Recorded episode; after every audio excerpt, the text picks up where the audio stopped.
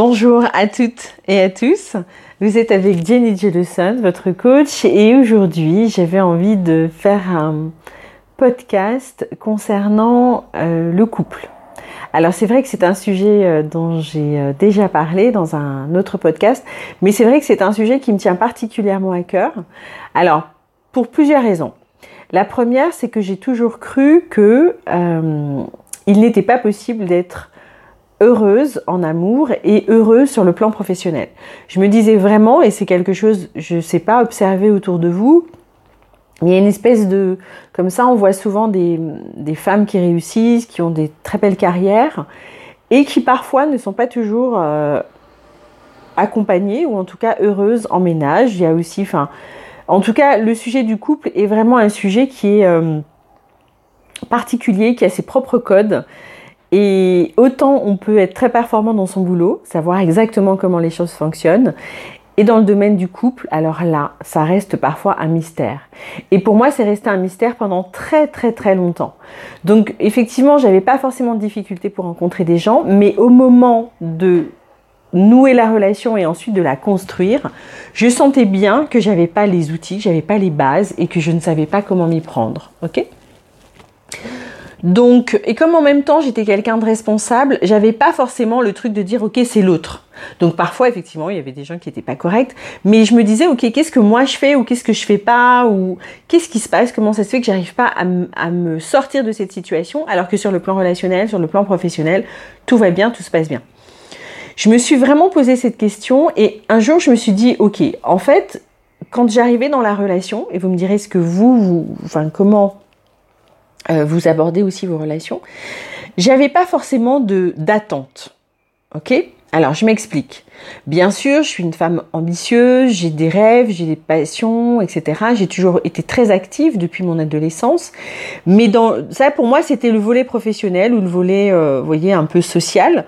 Mais sur le plan sentimental, j'avais pas une une demande et une précision dans ma demande qui fasse que quand je rencontre quelqu'un, ben, je pouvais enfin, automatiquement et, très rapidement identifier si la personne correspondait à mes attentes ou pas. Donc je vais m'expliquer. Euh, par exemple, une des, choses euh, qui était très importante pour moi dans le cadre de ma relation, avec le temps, j'ai compris que il fallait que je rencontre une personne qui soit, comme moi, très intéressée à la spiritualité. Donc, euh, pas forcément la religion, hein. c'est vraiment la spiritualité. La spiritualité, pour moi, c'est le fait de savoir que justement, je suis un être spirituel.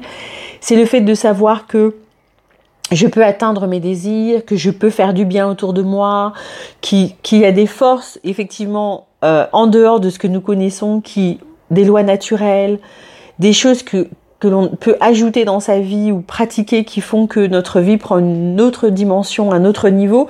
En tout cas, depuis toujours, j'avais cette certitude au niveau de la spiritualité. En revanche, je n'avais jamais pris le temps de m'assurer que les personnes, que les hommes que je rencontrais avaient aussi été attachés à ces valeurs, à avoir un haut niveau de spiritualité et aussi ce qui en découle, pour moi, ce qui est un petit peu euh, le pendant de la spiritualité, c'est l'amélioration.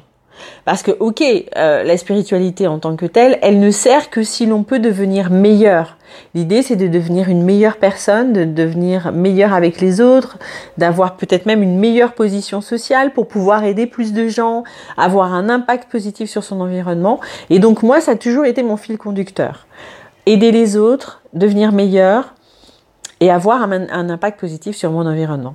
En revanche, c'est vrai que les personnes que je rencontrais n'avaient pas cette volonté.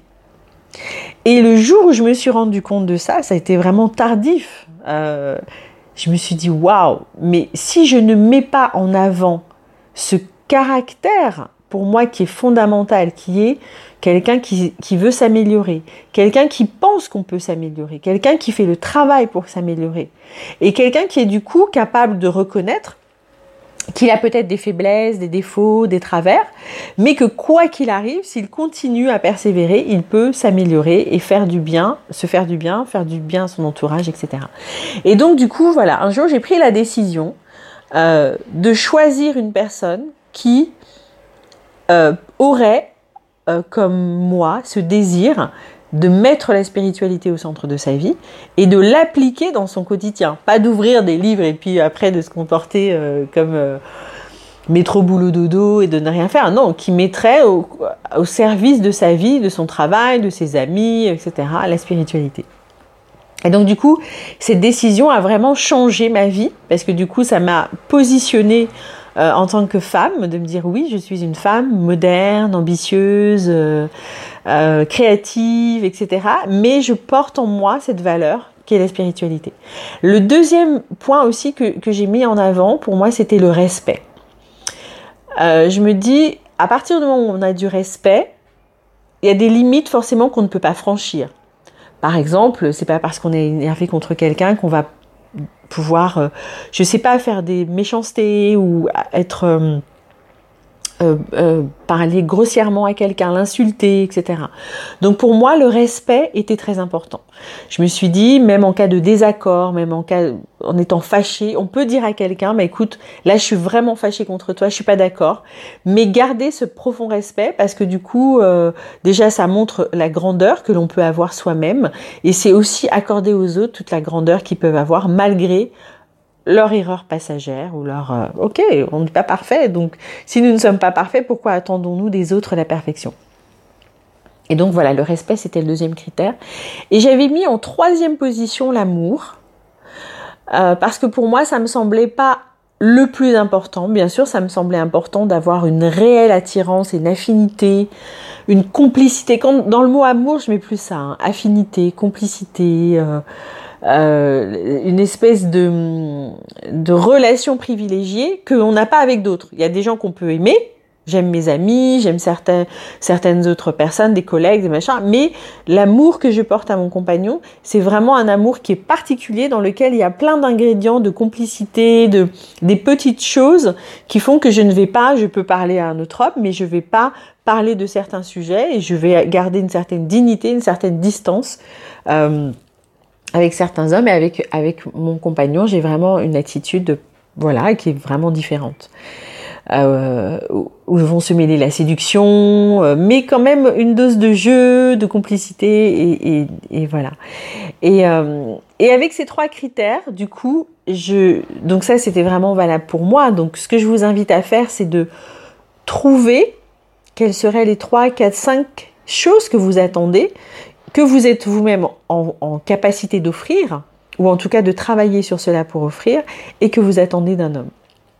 Et moi, ça m'a vraiment aidé parce que lorsque j'ai eu à rencontrer des personnes après avoir pris cette décision, c'était vraiment beaucoup plus facile de savoir si ces personnes correspondaient ou pas à mes attentes et vraiment sans jugement, sans euh, Waouh, c'était facile, je savais exactement où j'allais et du coup, euh, si, si, si, un homme ne correspondait pas à mes besoins, pas même pas besoin de, de lui demander de changer quoi que ce soit, je voulais que cette personne ait déjà fait ce travail. Il s'agissait pas de non, je voulais que cette personne ait déjà ses qualités parce que c'est sûr c'est c'est le fondement de ses qualités que devait se bâtir notre relation. Et du coup, voilà, c'était très facile de rencontrer euh, euh, en tout cas la personne qui correspondait à ça. Et ce qui est intéressant aussi, c'est que comme nous avions justement ces valeurs en commun, ça a été très facile de continuer à travailler sur cela et nous continuons encore à le faire tout au long de notre relation. Et ce qui est très intéressant, c'est que je dois dire que finalement, avec le recul, notre relation était beaucoup plus compliquée au démarrage qu'elle ne l'est aujourd'hui. C'est-à-dire qu'avec le temps, euh, et ça, c'est formidable. Notre relation ne cesse de s'améliorer de jour en jour, en semaine, en mois, en année. Et waouh, je, je n'avais jamais vécu cela. Je ne pensais même pas que c'était envisageable. Pour moi, c'était un peu la, la relation euh, euh, de couple ou amoureuse, c'était quelque chose qui était amené à se dégrader au fil des temps, des années. Et là, finalement, je me rends compte que c'est quelque chose qui se renforce parce que nous avons su trouver les bases et du coup, on a rajouté d'autres points parce que maintenant, euh, on a toujours la spiritualité, le respect, bien sûr, l'affinité, la, l'amour, la complicité. Nous avons euh, rajouté, enfin, plein d'autres choses et nous créons ensemble une relation qui soit à l'image de nos personnalités, qui correspondent et qui peuvent changer avec le temps, mais qui sont toujours sur le socle de vraiment ces valeurs qui nous permettent, ben, quand les choses ne vont pas, ben, nous savons que nous devons continuer à nous améliorer. Nous savons aussi que nous devons communiquer plus, communiquer peut-être nos déceptions, communiquer nos désaccords, mais continuer à communiquer quoi qu'il arrive afin de garder justement cette complicité, c'est-à-dire l'idée c'est pas aller de se confier à sa meilleure amie ou à son collègue de travail, mais c'est de pouvoir être capable de regarder en face son compagnon ou sa compagne en lui disant tu sais, ça je n'aime vraiment pas cette chose que tu fais, j'aime vraiment pas ce comportement que tu peux avoir en société ou en privé, ça me fait vraiment pas du bien. Et, et je te le dis, peut-être qu'aujourd'hui tu n'es pas en mesure de changer, mais en tout cas je te fais part de cette insatisfaction, de cette frustration, de cette déception de manière à ce que tu puisses peut-être un jour vraiment comprendre à quel point ça me bouleverse et peut-être un jour le changer. Donc ça c'est le, petit euh, l'astuce, enfin pas l'astuce, mais en tout cas la chose que je vous recommanderais, quoi qu'il arrive, même dans des moments de, de mécontentement et d'énervement et de désaccord vraiment intense, voire violent, ne rompez jamais la communication. Continuez à parler à votre compagnon euh, je parle, c'est vrai que je m'adresse plutôt aux femmes, donc, euh, mais si c'est un homme, continuez à parler à votre compagne. Forcément, à un moment donné, voyez, la colère, l'émotion est à son paroxysme. Donc c'est un peu impressionnant de parler à quelqu'un qui est en colère, qui vous envoie bouler, qui va crier, etc. Mais je vous assure que si vous continuez à parler, si vous continuez à écouter la personne, si vous continuez à la laisser vider son sac, ben, à un moment donné, c'est terminé. Et la bonne chose, c'est que quand on permet à quelqu'un de vider son sac, ben, ce sujet ne reviendra plus. Alors que si la personne le garde au fond d'elle, ça crée de la rancœur, ça crée, vous voyez, de la charge émotionnelle qui fait qu'un jour, ça peut, boum, exploser parce qu'une situation similaire se reproduit, ça explose. Et ça, et au fil du temps, c'est toute cette accumulation de choses que l'on retient qui va, au fil des années, dégrader votre relation. Donc ça, c'est vraiment une chose que je vous recommande et moi que je fais tous les jours avec euh, mon, mon compagnon. Euh, c'est que lorsqu'il y a vraiment des choses qui ne vont pas, euh, alors c'est vrai que moi j'ai toujours cette facilité de communiquer, mais quand ça va pas et je sens qu'il va pas bien, ben, je lui dis qu'est-ce qui se passe? Raconte-moi, dis-moi ce qui ne va pas, dis-moi qu'est-ce qui t'a tracassé, qu'est-ce qui te tracasse. Donc des fois ça vient de moi, des fois ça vient pas du tout de moi, mais même si ça vient pas de moi, je suis intéressée de savoir qu'est-ce qui dans son univers le rend malheureux ou le bouleverse ou, ou l'inquiète ou l'énerve, de manière à ce que justement ça reste pas dans notre univers et que ça ne continue pas à s'accumuler et à créer des zones euh, de charge, des zones où on se retient, des zones où on est en colère. Videz votre sac et aidez les autres aussi à le faire. Aidez votre compagnon à le faire. C'est super important parce que vous imaginez la personne avec qui on vit, il y a le boulot, il y a la famille, il y a les enfants, les collègues, il y a plein de choses qui font que on peut rencontrer des zones d'insatisfaction tout au long de la semaine, de la journée, etc. C'est tout le temps, tout le temps, tout le temps. Et je me suis rendu compte qu'on ne communique jamais assez. On ne communiquera jamais, jamais, jamais assez. Et puis, c'est ça, vous êtes avec une personne, dites-lui quand vous allez bien, quand vous allez mal, quand vous êtes heureux, quand vous êtes frustré, quand vous êtes, quand vous avez une idée, quand vous, peu importe comment il recueille cette communication. Ok, il n'est pas forcément, euh, ok, ce dont vous allez parler ne le passionne peut-être pas, mais parlez-lui-en. Et puis un jour, vous verrez qu'avec le temps, il finira par saisir l'importance du message euh, et puis que vraiment ça participe à créer une complicité parce que ce doit être la personne qui sait tout de vous de manière à ce que jamais personne de l'extérieur ne lui dise oh, tu sais euh, ta femme m'a raconté telle telle chose et, ça peut créer vraiment une sorte de trahison en disant mais comment tu vas raconter des choses qui nous concernent à d'autres personnes et tu ne me racontes pas? Moi je sais que je le vivrais vraiment comme une trahison. Donc confiez-vous à celui qui partage votre vie Dites-lui euh, voilà ce que vous ressentez, en bien, en mal. N'oubliez jamais de réaffirmer votre amour. N'oubliez jamais pourquoi vous vous êtes rencontrés, pourquoi vous vous êtes choisi, pourquoi vous vous êtes aimé. Et faites vivre cet amour tous les jours dans chacun de vos gestes, de vos paroles, de vos regards, pour que votre relation soit de plus en plus heureuse. C'était Jenny Jolison, votre coach.